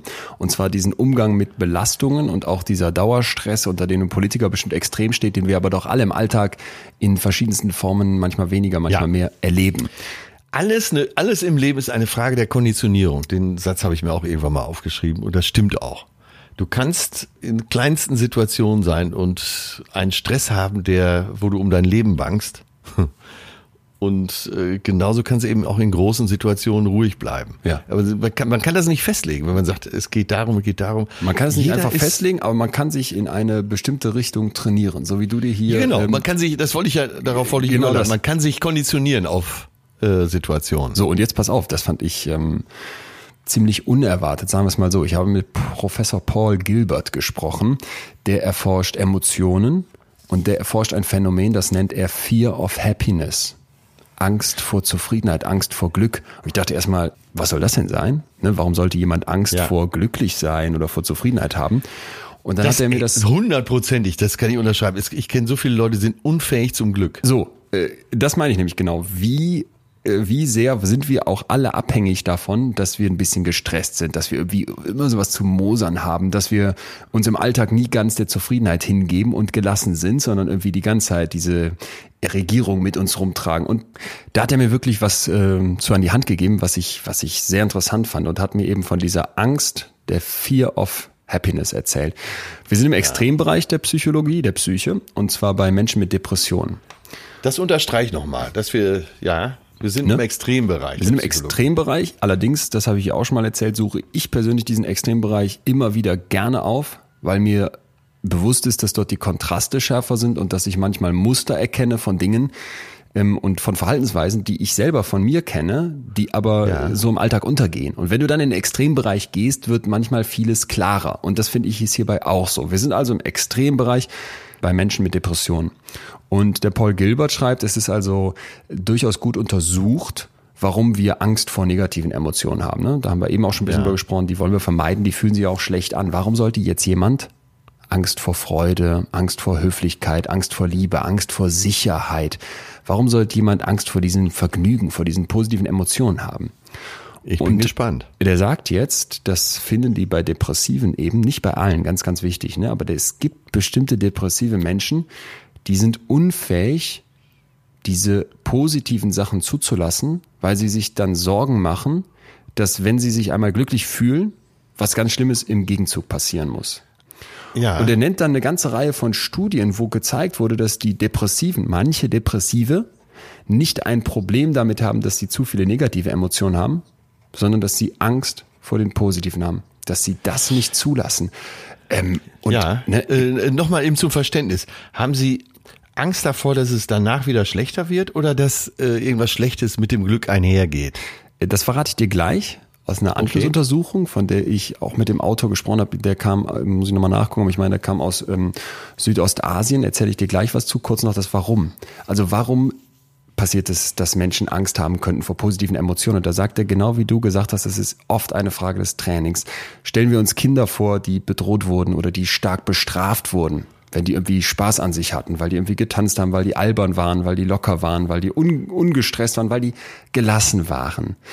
Das Ja. kann man sich ja durchaus vorstellen, ne? dass es da leider Eltern gibt, die dann sich damit unwohl fühlen und den Kindern etwas beibringen, was dann später sich auswirkt, indem diese Kinder eben in Anführungsstrichen verlernen, diese positiven Emotionen zu genießen, zuzulassen. Und der sagt dann auch nochmal ganz klar, es gibt also im Prinzip zwei Arten von positiven Emotionen. Einmal die, die uns, ja, wie soll ich sagen, die uns so antreiben, wie so ein Gewinn bei einem Automaten im Casino. Ne? Das ist ein totaler, totaler Drive-Pleasure. Also da fühle ich mich äh, massiv zufrieden und habe was erreicht. Oder ja, kann man sich eine ganze Reihe von Themen vorstellen. Ich stehe auf einer Bühne, kriege Applaus. Ich habe äh, gerade in der Firma was Gutes gemacht. Ne? Meine, meine Frau küsst mich und wir verlieben uns gerade ganz frisch. Das sind total gute, antreibende, positive Emotionen. Die zweite Art sind die, die uns runterfahren, die uns beruhigen. Ich liege auf der Liege im Garten und kann einfach mal den Vögeln zugucken, bin ganz entspannt, bin, bin beruhigt, ne, sowas, fühle mich sicher. Und diese zweite Art von Emotionen, damit haben die zum Teil eben große Schwierigkeiten. Und das, ähm, was mir dann der andere Forscher erzählte, der Hanju Kim, der hat eine Studie gemacht, wo die im Prinzip Menschen entspannt haben. Die haben die gelassen gemacht, in einem experimentellen Design. Also die haben denen quasi so eine Entspannungsübung, Gelassenheitsübung auferlegt. Kannst dir vorstellen, Ja. ne? die mussten, glaube ich, meditieren oder bestimmte Atemtechniken ausprobieren. Auf jeden Fall war das etwas, wo man aus der Vergangenheit wusste, das fährt Leute runter. Und jetzt konnten die Folgendes zeigen. Diese Entspannung, diese kurze Gelassenheit führte bei Angstpatienten und Menschen mit Depressionen zu einem massiven Angstanstieg. Total krass, weil du musst dir überlegen, wir entspannen uns und normaler, normale Leute würden jetzt sagen, ja, ich fahre ja hier gerade runter, es fühlt sich gut an und diese Menschen berichten einen Anstieg der Angst. Bei denen führt dieses Entspannungstraining nicht zur Entspannung, sondern zu Ungelassenheit, zu Anspannung. Und die Idee ist jetzt von denen folgende Hypothese. Wenn ich Ja. eine Angststörung habe, wenn ich Sorge davor habe, was die Zukunft bringt, dann Ja. möchte ich mich nicht runterfahren, sondern halte mich lieber die ganze Zeit in so einem sorgenvollen Zustand, weil ich Angst habe vor einem sogenannten Sharp Spike, einem starken Anstieg in der negativen Emotion, wenn ich mich einmal nach oben katapultiert habe. Also stellst dir vor, wie eine Leiter, wenn ich ganz nach oben auf diese Leiter kletter, würde der Absturz deutlich mehr wehtun, als wenn ich die ganze Zeit auf dieser Leiter nur so auf halber Höhe bleibe. Ja, ja, ja. Vollständig verstanden. Ja, Angst, was die Zukunft bringt. Ja, es passt ja unheimlich zu dem, äh, was du gesagt hast, welche Funktion ähm, Ja. Gelassenheit Ja. überhaupt hat. Nämlich äh, vorzubauen, äh, für die Zukunft vorzusorgen, also in die Zukunft gerichtet. Gelassenheit gut, um, um, um ein Nest zu bauen, um, äh, um Bevorratung zu betreiben, um so bei alten Begriffen zu bleiben. Ja, und bei denen ist das eben gestört. Angst davor, was die Zukunft bringt. Ja, da kann man nicht gelassen sein. Ja, Da kann man nicht gelassen sein. Und wenn du dann gelassen würdest, hättest du die Sorge, dass es doppelt und dreifach zurückkommt. Und das war etwas, als ich das so las und mit dem Hanju Kim besprach und mit dem Paul Gilbert, wo ich so merkte, und deswegen sage ich, in den Extrembereich gehen ist manchmal super hilfreich, da finde ich mich an Stellen selber wieder. Kennst du dieses Phänomen, dass wenn du irgendwie durchgeackert hast, gepowert hast, die ganze Zeit voller Energie in der Firma standest und dann sind plötzlich Ferien und du wirst sofort krank an Tag eins? Ja, Ne? Ja, das kennt jeder. Ich glaube, das kennt jeder Unternehmer, jeder Selbstständige, sagen wir es mal so. Und jeder, der äh, vorher zu gestresst war. Das Typisch kennt- ist genau. ja äh, Weihnachten. Heiligabend geht auch ganz gut. Spätestens zweiten Weihnachtstag hängt man durch bis ins neue Jahr rein. Meine Eltern, übrigens keine Unternehmer, Lehrer, kennen, kennen das auch und ich kenne das auch von einer ganzen Reihe von Freunden und da habe ich so gedacht, das ist das auf der körperlichen Ebene. Wir haben ja hier schon die beiden Ebenen aufgemacht, psychisch und körperlich, ne? Und da holt sich der Körper zurück. Und wenn du das bei der Psyche die ganze Zeit so betreibst, dass du dann, ich habe mich dann gefragt, in wie, an wie vielen Stellen werde ich das unbewusst betreiben, dass ich sage, nee, ich darf jetzt noch nicht nachlassen, weil dann wird mein Körper zusammenbrechen. Der holt sich das dann. Ich muss jetzt noch ein bisschen weiter funktionieren und nehme dem noch mehr ab. Und in wie vielen Momenten wird das psychisch genauso laufen, dass ich sage, ey, ich will jetzt noch nicht, ich muss noch weiter treiben und ich bleib lieber in so einem angespannten, erregten Zustand. Ich lasse die Entspannung nicht zu, denn dann würde ich jetzt völlig versagen. Und dann ist auch kein Freiraum mehr für äh, irgendwelche Ratschläge oder gar Humor. Wenn dir einer so humorig auf die Schulter klopft, dann sagst du vielleicht, komm, jetzt lass mich mal, jetzt, die Sache ist jetzt zu ernst. Ja, stimmt. Ja. Ich weiß, was du meinst. Der, Ne, so deine scheiß Ratschläge, die Ja, kannst du ja. jetzt erstmal sonst wohin stecken. Ne? Ja. Der, pass auf, der, der Dalai Lama sagt, wer alles mit einem Lächeln beginnt, dem wird das meiste gelingen. Das sagt mal einem, der so richtig an der Kante ist. Und jetzt aber stell dir doch mal vor, diesem jenen oder auch uns selber, wenn es das nächste Mal passiert, erzählt mal einer von der Angst vor positiven Emotionen. Ich glaube, dann würde es vielleicht eher Klick machen, oder? Ja, Also äh, ich fand das, ich fand das, fand das sehr erleuchtend, ehrlich gesagt, weil ich so dachte, ja, das ist also zusammengenommen mit der Broaden- und Bildtheorie, dass ich sage, positive Emotionen weiten mich, geben mir die Möglichkeit aufzubauen und dann andersrum diese Angst davor, dass ich in diesen Zustand überhaupt komme, weil ich das so gewohnt bin, weil das alle machen, weil alle Rennen machen tun, traue ich mich nicht, die Gelassenheit anzunehmen oder kann das gar nicht mehr, weil ich sie unbewusst fürchte. Ja. Ja, stell dir mal vor, du liest einen Roman und an entscheidender Stelle im Roman steht, er hatte einfach Talent, glücklich zu sein. Den Satz würdest du dir wahrscheinlich anstreichen, ne? Ja. Stimmt. Das Talent, glücklich zu sein. Stimmt. Oder eben äh, kein Talent, glücklich zu sein. Aber äh, komischerweise fällt einem das positiv ausgedrückt noch mehr auf.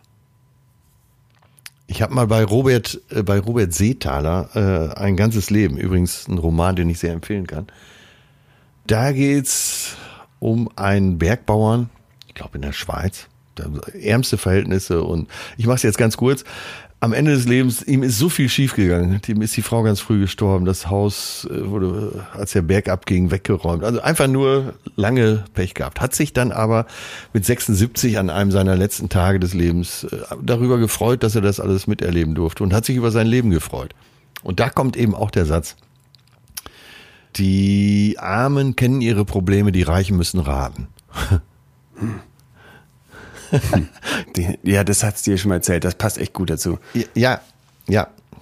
Ich will das auch nicht weiter ausführen. Äh, aber klar, er hat das Talent zum Glücklichsein. Was ein schöner Satz. Der gefällt mir auch sehr gut. Vor allem, dann wird, dann interessiert einen ja auch sofort der Charakter. Wie macht er das? Ja. Bevor wir gleich dazu kommen, wie man das selber machen kann, wie du und ich das jeweils vielleicht machen, unsere eigene Erfahrung gemischt mit der gewohnten Prise Wissenschaft hier, dürfen wir euch da draußen kurz unseren Werbepartner vorstellen. So, und wir haben heute einen Sponsor, jemand, der hier das alles bezahlt, unsere Technik und die ganze Administration. Und das ist nicht nur gut, sondern ich bin dankbar dafür. Und das ist die App und die Marke Readly. Schon gehört? Äh, nee, schieß bitte los. Readly, alle deine Lieblingsmagazine an einem Ort. Äh, Readly ist eine neue Art, Magazine und Zeitungen auf dem Smartphone, Tablet oder PC zu lesen. Kann man sich vorstellen? Ja. Damit hast du unbegrenzten Zugriff auf ca. 5000 Magazine weltweit für monatlich 9,99 Euro. So, das heißt, egal wohin du gehst, du kannst äh, verschiedenste Magazine öffnen oder auch runterladen. Zeitungen eben auch, äh, auch ältere Ausgaben, alle bei Readly erschienenen Ausgaben. Moment, da ganz kurz. Ich zahle 9,99 Euro im Monat und habe dann alle diese, diese zig, zigtausenden Magazine da, für die ich sonst im Einzelfall schon 4, 5 Euro zahle. Ganz genau. 5000 Magazine hast du da. Da geht's von Computerbild, InTouch, Men's Health, Kochen, Genießen, Psychologie heute, Time Magazine, Gala. Also es geht von bis, vom Boulevard bis hochwissenschaftlich geht's da zur Sache. Und äh, kann man wirklich mal machen. Ne? Also über 5000 Magazine in einer App zum Festpreis. Unbegrenzter Zugriff auf alle Magazine, wirklich alle, keine extra Gebühren. Dann gibt's Familienaccounts, fünf Profile inklusive. Lesen auf Smartphone, Tablet oder PC. Download-Funktion zum Offline-Lesen, wenn du im Flieger bist. Und das Beste ist keine Abo-Falle. Jederzeit kündbar. Gut, oder? Jetzt lass mich raten, wie ich dich kenne, hast du noch denen was aus den Rippen geleiert und wir haben noch eine Aktion für unsere Hörerinnen und Hörer. genau. Und zwar, wenn ihr eingebt readly.com slash betreutes Fühlen und dann bekommt ihr zwei Monate für 1,99. Ich sag's nochmal, readly.com slash betreutes Fühlen. Betreutes Fühlen mit Ü. Mit Ü, ja. Sehr gut. Absolut. Dann, äh, Gutes Angebot. Danke für die Beschreibung, danke Readly und ich würde sagen, ab auf Ja, readly.com. äh, slash ich, ich möchte dich noch fragen, äh, welche, welche Magazine würdest du lesen? Bei mir ist es zum Beispiel äh, die Zeitschrift Segeln. Die ist auch mit drin in den über 5000 Magazinen. Dann gibt's äh, ein Magazin, das heißt Bücher. Ich als Leseratte und äh, Literaturinteressierter kann wirklich besser in so einem Magazin lesen, was ist an Neuerscheinungen da. Und als alter Rock'n'Roller natürlich den Rolling Stone. Das Rolling Stone Magazine kann ich auch darunter laden. Das Rolling mache ich Stone. Magazine finde ich auch cool. Würde ich vielleicht nicht lesen, aber die haben echt gute Reportagen. Was ich super finde, ist äh, Time Magazine, was du gerade eben genannt hast. Also die ähm, haben sehr, sehr viel Psychologisches, auch was die behandeln und äh, haben so oft diesen weltweiten Blick drauf. Also da finde ich immer wieder Artikel, die ich bisher online dann gelesen habe und auch nur halb lesen durfte, zukünftig Ja. dann auf Readly.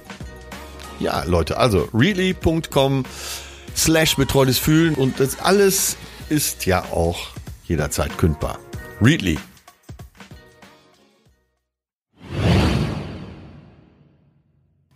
So, ähm, bevor wir jetzt zu unserer angekündigten Sechserliste mit sechs Tipps zu mehr Gelassenheit für jedermann kommen, muss ich muss dir vorher noch was erzählen, weil das für mich dazu so perfekt passte. Und zwar ist dir der Begriff ASMR einer?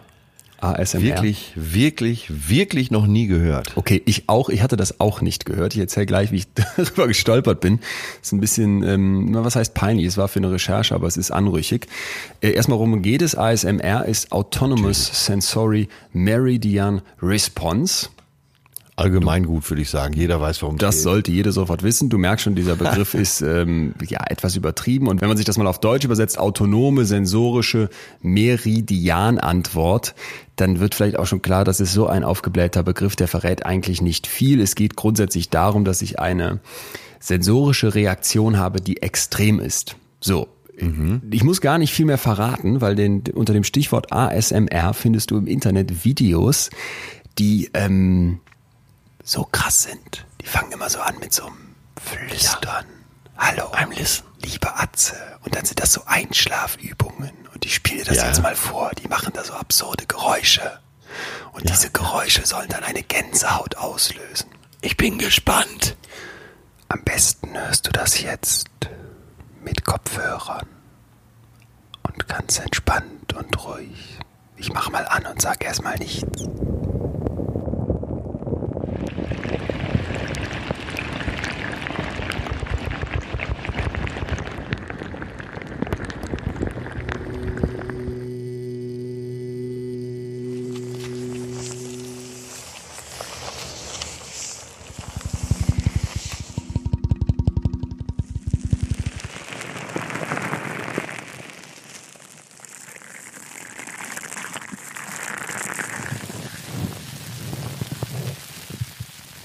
Haben jetzt zum Teil schon sehr absurde Sachen gehört, zum Beispiel so Gummibälle aufs Mikrofon gedrückt oder Wasser, das ganz nah am Mikrofon vorbeiläuft, blubbert.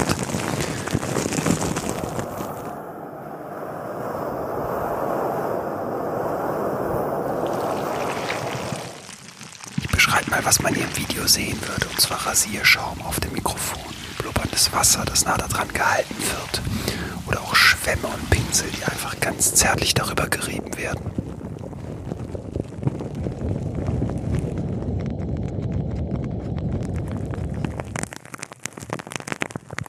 Wir verlinken euch das Video mit diesen ganzen schönen Geräuschen mal in der Podcast-Description. Thema ist jedenfalls ASMR. Wenn ihr noch nicht eingeschlafen seid, kommt jetzt hier noch kurz der Bezug zu Pornhub. Pass auf, ich habe noch, ein, ich hab noch ein Finale für dich rausgesucht. Okay, da wird's gut. dann anrüchig. Das habe ich mir gedacht und gehofft. Äh, ich hab's, ich hab's mir gedacht, aber auch sehr gehofft. Für meine Recherchen zu dem Thema, das war vor einiger Zeit ja schon mal hier, mit den Pornhub-Kategorien, also den meistgeguckten Kategorien auf unserer ähm, scheinbar in Deutschland, glaub, Deutschland glaube ich, beliebtesten Porno-Webseite, nämlich Pornhub, war ASMR Nummer 9 oder sowas der Top-Trends im letzten Jahr. Also das hören immer mehr. Und jetzt habe ich mich gefragt, Moment mal, diese Idee von Schwämmen, die geknistert werden, irgendwelchen Pinseln, die ganz sanft übers Mikrofon gezogen werden und diesem Flüstern. Wie geht das mit Porno zusammen? Hier hörst du es. We want the entire body to be nice and smooth and slippery. Du hörst schon, wie er die Frau flüstert entsprechend. So all of our skin to skin contact glides. Ähm, So, fertig. fertig, pass auf, interessanter aus meiner Sicht an diesem ganzen Ding, dass es so ein Trend ist. Also YouTube-Videos haben Millionen das ist Klicks absolut erstaunlich. für absolut. deutschsprachigen Raum und das hab ich dann wie, ich interpretiere das so.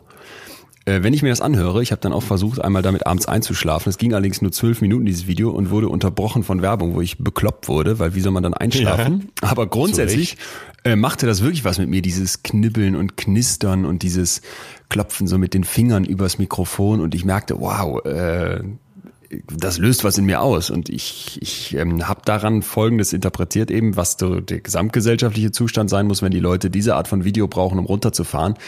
Es fehlt uns wirklich an entspannenden Momenten, weil so dieses, diese natürlichen Geräusche, so ein bisschen Lagerfeuer knistern ist doch ähnlich. Ja. Wenn das weg ist ähm, und wir jetzt nur noch einschlafen können, indem wir uns ASMR-Töne reinziehen und scheinbar ganz viele Leute da beim Porno gucken auch noch Lust drauf haben, äh, mag ja jeder sein Ding machen, aber für mich äh, ist das doch wieder ein sehr gesellschaftbeschreibender Zustand, oder nicht? Ja, aber gerade du gehörst ja der Generation an, die ohne was auf dem Ohr abends gar nicht einschlafen können. Und sei es drei Fragezeichen oder fünf Freunde. Genau. Äh, ja, unser, ich bin die Generation, die sich hinlegt und einfach einschläft. Kriegst du auch immer noch hin, ne? Ja, jetzt, wir sind jetzt schon fast bei den Tipps. So, kriegtest du das auch hin, als du in meinem Alter warst? Nein. Siehst du? Siehst du? So, das ist auch das Problem. Das Ja. Es ist doch wirklich dieses permanent auf dem, auf dem Zahnfleisch gehen, sich berieseln, sich beballern mit Reizen. Für mich passt das perfekt vor dieser Angst vor positiven Emotionen.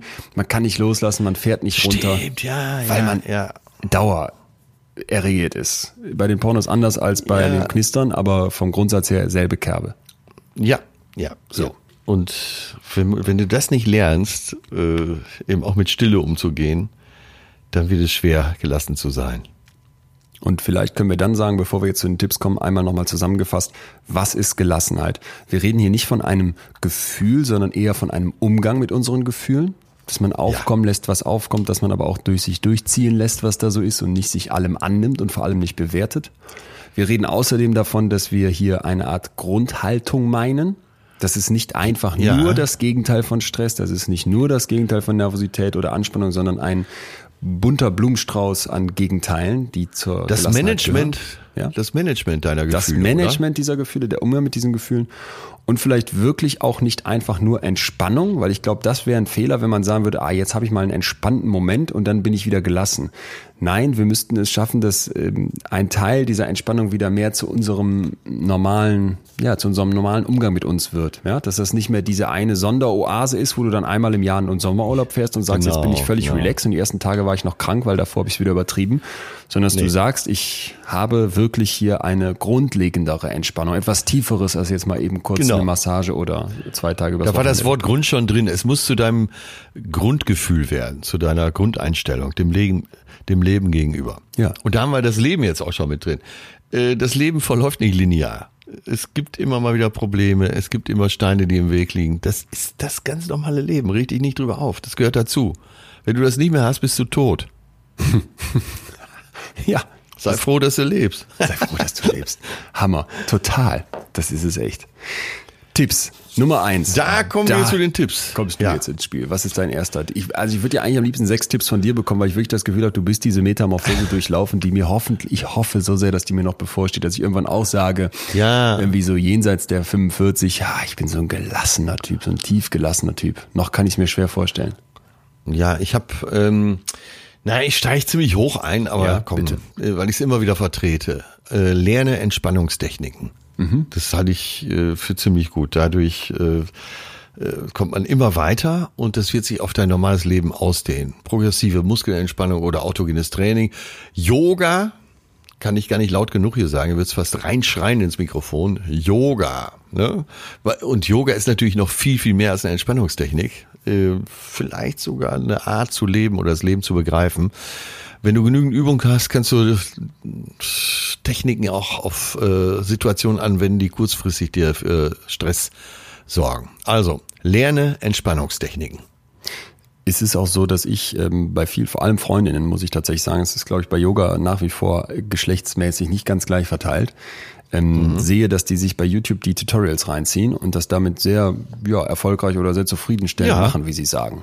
Wo ich Ja. so dachte, ich, ich muss ja wirklich hier berichten, an dem Tag, an dem es soweit ist, werde ich sofort von meiner Erfahrung hier erzählen, dass ich Ja. immer mehr diesen Impuls spüre, das probierst du jetzt auch mal demnächst. Bin, ich bin kurz das- davor, das- du hast mich fast so weit gebracht hier nach einem Jahr. Ey, Das gibt so viel. Gibt dir so viel. Wir haben ja letztens gesagt, morgens erstmal vielleicht eine Seite lesen oder drei. Ja. Und wenn du es schaffst, aus dem Bett zu springen und vielleicht, und sei es nur zehn Minuten Yoga zu machen, das wird dich so gelassen in den Tag gehen lassen. Probier es einfach mal aus. Man muss es ausprobieren. Ne? Und du musst jetzt nicht zu einer Yogaschule rennen, sondern äh, guck dir vielleicht bei Laura Maria Seiler oder äh, auf vielen anderen Seiten. Ist das, ist das dein Favorite? Laura Maria Seiler? Äh, nein, die fiel mir als erstes ein, weil ich von der eine Menge halte. Äh, die Madison, ich komme jetzt leider nicht auf, auf den Vornamen, aber es gibt so viele, mit denen man den Tag beginnen kann. Und die haben alle so 10, 15 Minuten Übungen, die man leicht machen kann. Und so findet man toll den Einstieg und so wirst du den Tag wirklich sehr gelassen angehen. Und da möchte ich eine ganz explizit hervorheben, das ist Maddie Morrison, eine sehr gut gelaunte Berlinerin, äh, zu der ich mich morgens gerne mal strecke und den Tag begrüße. Also Maddie Morrison. Finde ich beide Beachtung. bei YouTube einfach. Findest du, ja. Tipptopp. Genau, vielleicht auch noch in die Showfacts. Aber ich nehme jetzt von dir mal mit, Laura Maria Seiler kann ich jetzt mal googeln, dann krieg ich zumindest keinen Mist. Genau. Okay. Das ist eine sehr gut gelaunte, äh, nicht nur Yoga-Lehrerin, sondern äh, vielleicht auch so ein Life-Coach, die mit guter Laune die Tage beginnt. Schön. Dann darf ich anschließen mit Tipp 2. Wir haben hier schon mal darüber gesprochen, als ich von dem Professor Jürgen Margraf erzählt habe. Der ist Ja. auch wirklich da der Papst auf dem Gebiet. Lest dessen Buch. Das verlinken wir euch in der Podcast-Description. Und das heißt Vor lauter Sorgen. Mit Eni Becker und ja, der zusammen beschreibt dort also mit ihr wirklich, finde ich, sehr, sehr, sehr anschaulich, wie wir dieses Gedankenkarussell im Kopf abschalten. Und das ist für mich einfach, ähm, wo ich vielleicht auch mal an den Problemen ansetze, die mich von, von der Gelassenheit abhalten. Also ich habe, ich persönlich habe permanent irgendwelche Gedanken im Kopf. Es sind nicht immer nur Sorgen, aber es geht in eine ähnliche Richtung, wenn man sich mit den Sorgen auseinandersetzt, dass du versuchst, das runterzufahren. Und der zentrale, ganz zentrale Punkt dabei ist, dass du das nicht versuchst zu vermeiden und dich nicht Ja. rückversicherst immer, ne, indem du sagst, ja, lass mich noch einen doppelten Boden einziehen und dann äh, vielleicht äh, muss ich mich hier noch ähm, mit Knieschonern ausstatten, jetzt mal so bildlich gesprochen, ähm, und lieber bleibe ich direkt auf dem Stuhl sitzen, statt mal mit den Rollerblades loszufahren, sondern dass du dir wirklich klar machst, okay, genau dann werden die Sorgen eher größer, weil du dich ihnen Ja. nicht stellst. Dieses Monster unterm Bett, ne, du kannst dem Kind fünfmal sagen, da ist keins. Wenn das Kind einmal nachguckt mit dir zusammen und feststellt, da ist wirklich kein Monster, äh, dann wird das zu Gewissheit im Kopf. Also sich bitte diesen Sorgen stellen und dann, das haben wir hier schon mal beschrieben, das Ganze zu Ende denken. Dann hört das auf. Wenn ich mich wirklich diesen gedanklichen Konsequenzen, was würde das jetzt bedeuten, lieber Atze, wenn bei meiner Darmspiegelung rauskommt, dass ich irgendwie, was weiß ich was habe und dann jetzt in eine schreckliche Therapie muss und was dann auch immer noch damit einhergeht. Wenn das wirklich etwas ist, was dich umtreibt, was dir Sorgen macht, dann musst du diesen Gedanken anfangen zu Ende Ja. zu denken. Ansonsten wird dieses Luftschloss in deinem Kopf nur noch größer. Also sich diesen Schrecken mal auszumalen ist, ist essentiell und dabei, das ist zentral, dann bitte die Angst aushalten. Wir haben ja schon oft über Angst gesprochen. Diese negative Emotion ist wie die ganz krassen positiven Emotionen übrigens auch nicht für die Langstrecke gemacht. Das ist also mehr ein Sprint unseres Kopfs. Und in dem Moment, wo unser Hirn merkt, Moment, die Angst schießt erstmal nach oben, wenn ich mich jetzt mit so einer Sorge auseinanderschätze, könnte, auseinandersetze, könnte ich Darmkrebs haben. Das ist ja eine schreckliche Vorstellung. Dann irgendwann nimmt die aber auch wieder ab. Also, dass ich wirklich sage, ich gehe das bis zum Ende mal mental durch und merke, Ja, ja. ewig kann mein Hirn, kann mein Körper im Zusammenspiel mit dem Hirn die Angst nicht aufrechterhalten. Und dann, und das finde ich, geht genau in die Richtung, die du gerade schon angesprochen hast, mich mit Entspannungstechniken beschäftigen. Ob das Achtsamkeit ist oder ob das äh, Meditationsübungen Ja. sind oder ob es bestimmte Sporttätigkeiten sind. Das würde ich sagen, da hat jeder sein eigenes Ding. Aber vom Grundsatz her fand ich äh, dieses, diese Sorgenketten anzugehen, was ganz wichtig ist. Noch ein schöner letzter Schlusstipp dazu. Sich ein Ja. Codewort überlegen, mit dem man das stoppt. Ja. Also du merkst ja, die Sorgen gehen oft im Kopf irgendwann an und das kann gerne mal so unbewusst dumpf wabernd sein und Mhm. dann verselbstständigt sich das und wenn du dann ein Codewort benutzt, weiß ich nicht, dreimal schwarzer Kater oder äh, Ja, äh, Porsche irgendwie schon. Panamera, ist völlig egal, äh, das Ja. wirklich aktiv sagst und sagst so, damit ist jetzt Schluss, dann hilfst du dir. Und die beiden Forscher sagen auch noch, sonst nimm dir doch einen Zeitrahmen. Nimm dir jeden Morgen eine Viertelstunde und jeden Abend eine Viertelstunde. Da kannst du die ganze Zeit dir Sorgen machen. Schreib das alles auf. Guck, wie sehr das, wie krass das Ja, ist, wie sehr dich das ja, beschäftigt. ja. Aber dann ist auch Guter Schluss. Tipp. Für den Rest Guter des Tipp, Tages benutzt Tipp. du dein Passwort Porsche Panamera oder dreimal schwarzer Kater und immer wenn die Sorgen aufkommen, sagst du das und dann hörst du auf und weißt, du hast ja heute Abend nochmal Zeit zum Sorgen machen. Sehr gut. Das gefällt mir. So, und dann habe ich äh, einen kleinen Tipp als nächstes, äh, damit sie auch nicht zu lang wird. Mach dir klar, also jetzt der Tipp, mache dir klar, Doppelpunkt, Aufregung lohnt sich nicht. Und dafür, das ist, das habe ich so für mich verinnerlicht. Durch Aufregung wird nichts besser. Du wirst kein Problem durch Aufregung besser lösen können. Also und das ist vielleicht äh, für alle Kaufleute unter euch besonders gut äh, und für alle äh, Mathe-Genies besonders gut auszurechnen, wenn am Ende der Gleichung einfach nicht mehr bei rauskommt. Also wenn du dich aufregst, das, das macht dir nur Probleme. Und wenn man unaufgeregt ist, auch als Astronaut, der vielleicht erfährt, dass er gar nicht zurückkehren wird, wenn du dich aufregst, wirst du keine Lösung erlangen. Schaffst du, schaffst du mittlerweile auch? Das ist für dich auch eine Äh, ja. Lebenserfahrung, oder? Das kommt mit den Jahren. Ich habe jetzt so viel, ich habe so oft trainiert Ja. und für mich so oft angewendet, dass es ganz gut klappt. Dass es sogar automatisch so ist, wenn wenn es richtig Probleme gibt, fange ich erstmal an zu lachen. Wie sagt so ein ganz alter Gangsterfreund von mir, wenn gar nichts mehr geht, musst du nehmen und in den Kühlschrank stellen. Okay. Ja. ist auch eine Art, Leute zu beruhigen, sie einfach in den, ins Kühlhaus zu stellen. Ich finde auch eine Sache ganz gut, die beim Thema Gelassenheit vielleicht nicht aus den Augen gela äh, gelassen werden darf. Ha, Wortspiel der Extraklasse. Wenn du jetzt das als Anforderung an einen Dauerzustand machst, dann gehst du unter. Weil es wird Momente geben, in denen du nicht gelassen bist. Punkt. Ja, ja, ja, unbedingt. Aber äh, okay, ich pack's noch mit zu, zu, dies, äh, zu diesem Aufregung lohnt sich nicht. Ja. Äh, wenn du von dem Problem erfährst, vielleicht erstmal lachen. Das ist gut. Ganz anders reagieren, als man eigentlich denken würde. Ja. Weiter. Vierter Tipp, bei dem sein, was wir tun. Ich bin über eine Langzeituntersuchung gestolpert, das ist schon was her, die kam mir hier nur wieder in den Sinn. Und zwar haben amerikanische Psychologen eine App entwickelt und mit der haben die bei über 2000 Freiwilligen zwischen 18 und 88 Jahren äh, eine Viertelmillion Datenpunkte abgefragt. Also mehrmals am Tag klingelt dann quasi diese App und bittet um einen kurzen Lagebericht. Wie fühlst du dich Ah. gerade? Und was machst du jetzt? Gut. Und jetzt pass auf, die dritte Frage. Denkst du an etwas anderes als an das, was du gerade machst? Ist klar, ne? Ja. So, und pass auf. Ja. Die letzte Frage, denkst du an etwas anderes als das, was du gerade machst, wurde in 46,9 Prozent der Fälle mit Ja beantwortet. Das musst du dir mal reinziehen. Selbst bei anspruchsvollen Tätigkeiten, die haben das dann so ein bisschen sortiert, was machen die Leute, ne? Irgendwie arbeiten, ähm, Sport, äh, kochen, was auch immer, äh, Boden wischen. Äh, Bei 46,9 Prozent der, der Fälle sagen die Leute, ja, ich bin gerade mit etwas anderem beschäftigt. Im Schnitt der Tätigkeiten fiel dieser Wert keinmal unter 30 Prozent mit einer Ausnahme. Ja? Ich dachte, du rätst kurz. Kommst Komm nämlich ich drauf, nicht hätte ich. Ne? Sex. Ich, ich habe mich dann gefragt, ähm, was für Leute dann beim Sex diese App bedienen, wenn die klingelt. Aber ähm, scheinbar sind wir da wirklich mal mit unseren Gedanken bei dem, was wir tun. Und ansonsten sind wir aber permanent irgendwo anders. Im günstigsten. Fall. Ja, also so und, Und ich darf noch äh, einen meiner wichtigsten Ratgeber, Dr. Leon Winscheid, zitieren. Multitasking funktioniert nicht. Gibt es nicht. Ich sag sogar, gibt es nicht. Ja, funktioniert nicht, genau. So, und die weitere Auswertung, wir haben ja auch noch gefragt, wie geht's den Leuten in dem Moment, hat dann ergeben, dass dieses Gedankenwandern, ne, dieses mit dem, mit dem Kopf woanders sein, extrem die Zufriedenheit untergräbt. Und die Forscher haben dann geschrieben, ja. a human mind is a wandering mind and a wandering mind is an unhappy mind. Also ein, Men das- ein ja. menschlicher Geist ist ein wandernder Geist und ein wandernder Geist ist ein unglücklicher Geist. Und ich finde, wir können Ja. ihn unglücklich durch ungelassen ersetzen. Wenn du bei dir bist, wenn du bei dem bist, was du tust, dann bist du gelassen. Das hat uns auch ein Hörer geschrieben. Das Wichtigste für mich in Bezug auf Gelassenheit ist die Frage, wie sehr ich bei mir bin.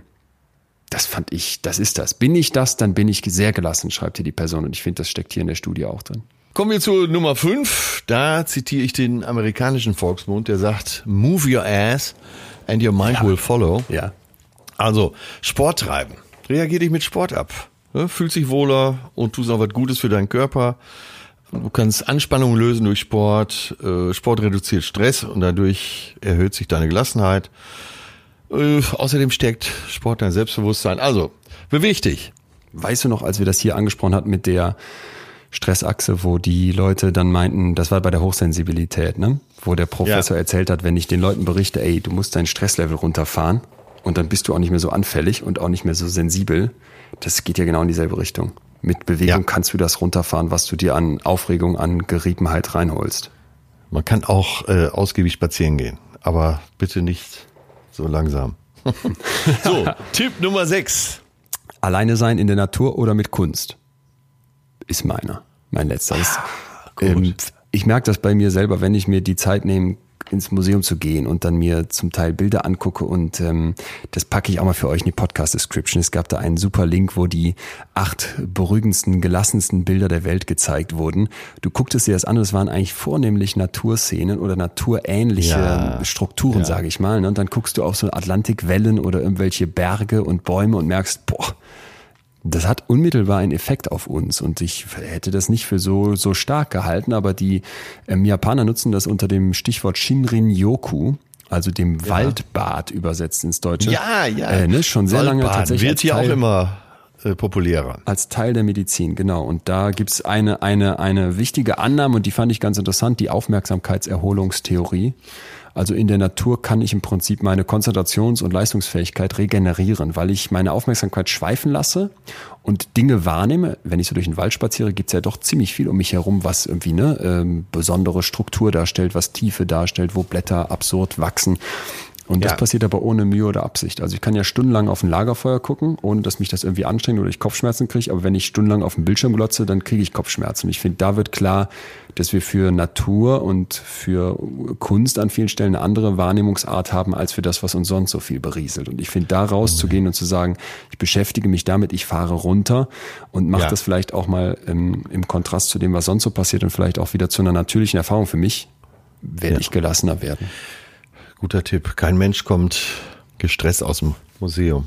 Und wenn es in der Mittagspause ist, vielleicht, das klingt so profan, aber probiert's einfach mal aus. Du auch. Mal einfach einen Baum umarmen. Moment. Man muss ihn auch nicht es- esoterisch umarmen. Man kann einfach einen Baum umarmen. Also, wo man auch nicht mehr drin sieht, als dass man einen Baum umarmt. Es, es bringt echt was. Probiert's alle mal aus. Wann hast Schämt du das letzte Mal einen Baum umarmt? Jetzt mal kurz, mein Lieber. Oh, ist vielleicht jetzt schon ein paar Monate her, aber ich mache das von Zeit zu Zeit. Und vor allen Dingen, man guckt sich immer um, als würde man jetzt eine Straftat begehen. Ja, mir auch total man will ja dabei nicht erwischt werden, wie man gerade einen Baum umarmt. Nee. Man muss den ja auch nicht mit Zunge küssen, einfach nur umarmen. ne? Probier's mal aus, du auch, und dann äh, berichtest du mir von deinen Erfahrungen, ja? Ich werde dir nächste Woche vom Baum umarmen berichten und ob ich abgeführt wurde und eingeliefert. Ähm, bis dahin würde ich sagen, dürfen wir allen da draußen mehr Gelassenheit wünschen. Und ich mir Ja. vor allem auch. Ich glaube, du hast das wirklich, äh, wirklich erreicht. Ich fand die Geschichte, die du erzählt hast von den beiden Kids im Rollstuhl, ähm, die, die ging sehr unter die Haut. Da kann ich mir vorstellen, dass wenn man nach einer Reihe von solchen Erfahrungen anhäuft, dass man einfach lernt. Und da hoffe ich jetzt auch drauf, dass mir sowas noch begegnet. Ähm, Dankeschön. Ja, Asterix und die Gallier hatten eigentlich nur vor allem Angst, dass ihnen der Himmel auf den Kopf fällt. und äh, ja, das kann man auch verinnerlichen. Ist auch nicht passiert. Ja, war ein, äh, war ein schönes Thema. Was machen wir denn nächste Woche, mein Lieber? Also erstmal dürfen wir hier darauf hinweisen, dass nächste Woche der Tag der Tage ist. An diesem Tag vor einem Jahr. Ah, ich werde werd ganz nostalgisch. Da kam die erste Folge, ging die erste Folge hier in den Äther. Und seitdem Ja. ist so viel passiert. Ähm, Also wir machen aber nächste Woche ein wirklich. kleines Jubiläum, oder? Müssen wir. Ja. Wir müssen irgendwie zumindest Sekt mitbringen. Wir feiern unsere Liebe, ja? Wir feiern, sehr gut, wir feiern unsere Liebe. Und äh, das ist schön, schön, schön, dass du das sagst, denn ich würde damit dann auch einen Themenwunsch reinbringen. Erstens von Ein vielen, Liebesthema? Äh, ein Liebesthema. Wir haben ja hier angekündigt, dass wir Liebe immer mal wieder schneiden und das wurde von einigen gewünscht. Manchmal nicht ganz so klar, wie ich es jetzt nennen würde, sondern eher so durch die durch die Blume nach dem Motto: Ah, ich habe Sorge, dass ich irgendwann fremd gehe oder wie schaffe ich das in der Beziehung wirklich lange zusammen zu bleiben und glücklich zu bleiben. Ewige Liebe. Ach, Also das kann das funktionieren? Gibt es ewige Liebe? Wenn ja, wie geht das? Äh, Glaubst du dran? Frage ich mal direkt. Glaubst du an die ewige Liebe? Ja, ich glaube daran, dass es das gibt, ja. okay, okay. Krass, okay. Ich hätte jetzt gedacht, dass, ja, gut, du glaubst daran, dass es das gibt, aber du sagst jetzt nicht direkt, habe ich schon erlebt oder. Uns allen geht's ja äh, am Anfang einer Liebesbeziehung gehst du ja eigentlich, wenn du so richtig schön verliebt bist, davon aus, dass es für immer ist. Diesmal für immer. Diesmal heißt, für immer. Ich, heißt, glaube ich, irgendein Lied. Und man weiß es nicht. Über jeder Beziehung schwebt das Damoklesschwert dessen, dass einer von beiden äh, nicht mehr liebt oder sich in jemand anderen verliebt. Und das weiß keiner. Und das macht es ja vielleicht auch so schön. Das macht die Liebe auch so schön, weil sie so unberechenbar ist. Sehr gut. Und vor allem müssen wir uns doch die Frage stellen, wenn das denn wir alle glauben, dass es für irgendwen geht, warum sollte es dann für uns nicht gelten? Kann ich das hinbekommen? Ja. Wie kann ich ewige Liebe hinbekommen? Also ich habe ein Experiment, werde ich für dich dabei haben. Das wird dir Aber auch da sollte man gelassen bleiben. Auch da sollte man gelassen bleiben. Selbstverständlich. Dann Ja, mein Lieber. Ja, ich höre jetzt noch ein paar ähm, ASMR-Tutorials und werde mal deine Yoga-Göttinnen versuchen bei YouTube zu finden. Ich gehe jetzt in den Wald, umarme einen Baum Mach das. und werde am Gras ziehen. Schön. Bis dahin. Tschüss. Mach's gut. Tschüss, Leon. oh Gott, das habe ich gehört. Es war, es war noch kein pornografischer Akt, aber es war kurz davor. Es war ein Küsse zum Abschied. Mach okay. Ciao, tschüss. Das war Betreutes Fühlen. Der Podcast mit Atze Schröder und Leon Winscheid. Jetzt abonnieren auf Spotify, Deezer, iTunes und überall, wo es Podcasts gibt.